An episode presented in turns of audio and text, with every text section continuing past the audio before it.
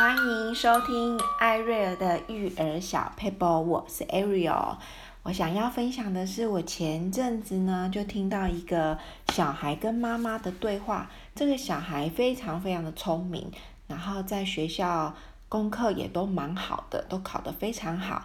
那我就听到他跟孩，嗯，妈妈跟孩子的对话，就是妈妈就问说：“你今天考得怎么样啊？考几分啊？”然后小孩就说。我举例哈，我就他说说我考了，嗯，九十分，然后妈妈就很生气说，九十分你也敢说？然后就正要生气的时候，这个孩子就说，那个某某某才考，嗯，九，嗯，八十九分，他还少我一分呢。哇，妈妈顿时就很开心，真的哦，哦，好，那就没事了。好，那几次类似的对话之后呢，我就问了一下妈妈，我就发现呢。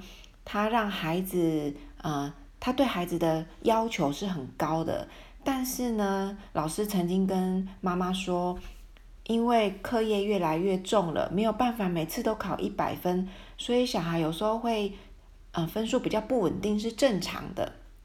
好，妈妈那个妈妈呢就想了一个办法，好，你只要可以跟班上那个很厉害的同学一样的分数，或是比他高。你就安全了，你就 safe 了，我就不处罚你了。好，那我个人觉得，其实这样子的方法没有不好，但是也有不好的地方。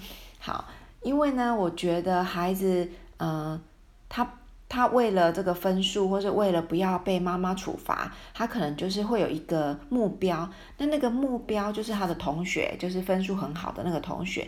那久而久之呢，他就变成他的假想敌。然后他就会一直追求，只要他赢过他，他就不会有事。所以最好就是第一，那个同学考不好，那或者呢，我只要考赢他一分，或是跟他同分，那我就安全了。所以呢，我就觉得这个孩子久而久之就变成，他就很在乎那个假想敌的表现。所以一旦他表现得太好，他就会呃会很焦虑这样。所以我觉得，嗯。用这个方法，我个人觉得没不是最好的方法，但是不可否认，我们的生活就是充满竞争。那有一些竞争会让我们，呃，加把劲，很想要努力回来。但是如果这个竞争或是这个假想敌啦，或是有一个目标，那个目标那个人。你要拼过他，那其实是很容易迷失自己想要的东西。你什么都要赢过某一个人，或是某一个领域的人，但是你到最后会有点不知道自己在在追求什么。那长大之后，这个假想敌没有了呢，那自己是不是就很容易不知不知所措？但是都没有，呃，都没有竞争的心态，也不一定好。好，因为我记得我小时候。我儿子呢，我就常常跟他说，嗯、我们不用跟别人比，你不用去看别人的分数，你跟自己比就好了。所以呢，他考不好，他也不会觉得自己考不好。然后我就说，诶，那同学都考多少啊？然后他就会说，哦，我没有在管别人的考怎么样的。然后呢，他考好考不好，他就觉得，诶，我尽力了，这样就好了。虽然妈妈我也不反对这种。态度，可是我觉得有一点点矫枉过正，就是好像别人考几分他不在乎，但他也没有很在乎自己考几分。当然，我要重申，考试的分数不是绝对的，它也不是能代表一个人的好坏。分数只是提醒我们，我们对这个呃课课业这个章节吸收的程度有多少。这样而已。好，那言归正传，我就觉得，嗯，好像没有一些竞争，或是没有一些呃榜样，好，或是没有一些目标，其实是也不好。所以我觉得这就是过与不及之间。那其实呃。我们自己想要做什么，不想输给别人，这都是很正常的。但是太夸张了，就很容易迷失自己，一昧的就是沉浸在那个竞争的状态。那其实呢，竞争也是很容易让大脑很疲乏，很没有办法放松的。所以呢，就是嗯，适度是很重要。那其实呢，有一个研究在美国，在那个布兰迪斯大学呢，其实他们也有做一个实验。那长话短说，那个实验就是各种呃角度的形状的纸片，然后让他们去比赛，然后看谁的创意可以可以发展的最好。那嗯、结论就是在竞争过度竞争的环境中，一昧只想要赢的。呃，环境中大脑的表现，大脑对创意的表现是相对比较弱的。可是如果没有竞争，他孩子在创意的方面的的表现其实是更好的。好，所以有一些呃竞争啊，其实是对大脑就很容易疲乏，然后很容易没有弹性，就会卡在那个呃。比较僵硬的状态下，所以恰到好处的竞争其实是可以提升自我的成长。那其实刚刚我提到的那个段对话，其实也是有解。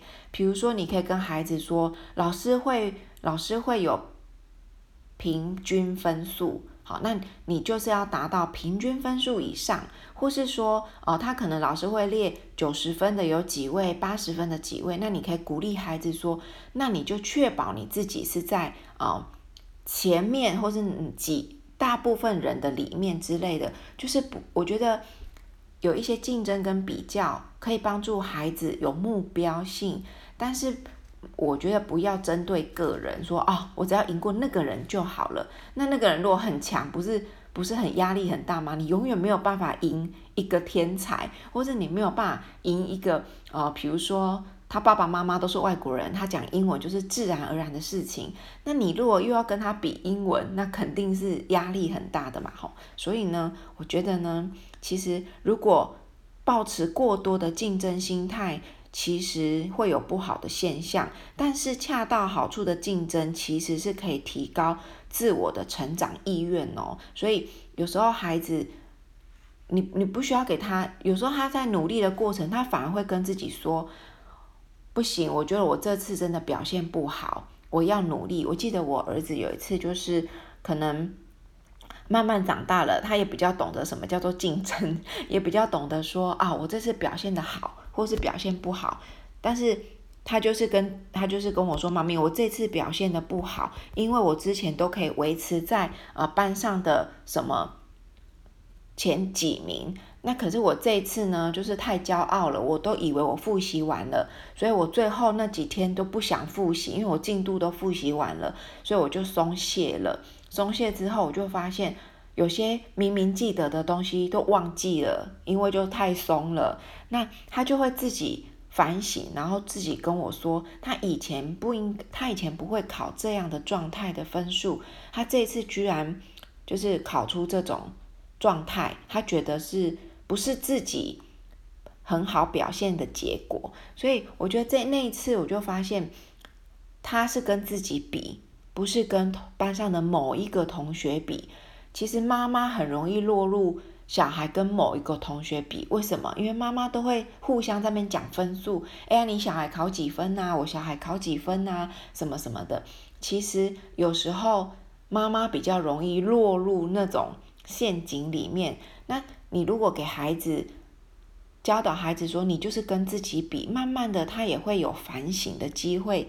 所以每天都跟昨天的自己比，我觉得这个是最健康的状态，因为你不会讨厌自己，你只会觉得自己没有上次表现得好是有原因的，因为自己松懈了。所以人生其实要走得一帆风顺的人，其实更更应该要懂得利用这种。”比较的性质，但是这个比较的性质不是跟别人比，我觉得最健康、最好的就是跟自己比，然后持续的将自我意识慢慢的提高。说，哎呀，我之前我昨天背五个单字都背得很不熟，我今天要背十个，那就背得很熟的话，我就比昨天的自己更厉害了。所以换句话说，人生要走得一帆风顺啊，不是。拼命的跟别人比较，而是借由与过去的自己相比较，然后再努力一点，再努力一点。其实这是比较有成就感的哦，因为我们每天努力一点点，学习真的是累积出来的。你每天都比昨天的自己更棒一点点，你就告诉自己，你今天已经很棒了。然后你也你也让自己更厉害了。其实会让会让自己越来越有成功的累积，也会越来越有信心，因为你是跟自己比，你不会眼光一直专注在别人的身上，因为你没有办法控制别人。在熬夜念书，或是他爸爸妈妈与生俱来的呃强项，或是说他们家就是爸爸妈妈就是数学老师，妈老呃先生就是呃呃什么英文老师，有些我们的环境的限制并并不一样哈，所以今天的自己与昨天的自己比，那明天呢，再与今天的自己比，或许还有很多不周到的地方啊，不完美的地方。但是鼓励孩子每天都进步，每天都成长，你就会发现长久累积下来，这个孩子就会一直一直朝朝向优秀的道路去迈进，而不是去一直专注在别人有的东西，因为我们永远比不完。你到了国中有国中可以比的，在国小有国小的人可以比，到哪里都会有人比我们厉害，都会有。就算那个人再怎么烂，再怎么弱，他都会有他的强项，不一定是我们做得来的。所以我觉得比较是正常的，爸爸妈妈，我们成年人也都会比较。但是我们能不能把比较的眼光让孩子转成健康一点？我觉得这是我们可以给孩子的一个观念。那我真的觉得，呃，跟自己比，比较不会有情绪上的过度的压力。然后造成停滞不前，反而那会产生恐惧、害怕失败的恐惧。可是你如果今天做不好，你就告诉自己，明天把它做好就好了。你就会发现，人生没有失败，人生就是不断努力，就会越来越好。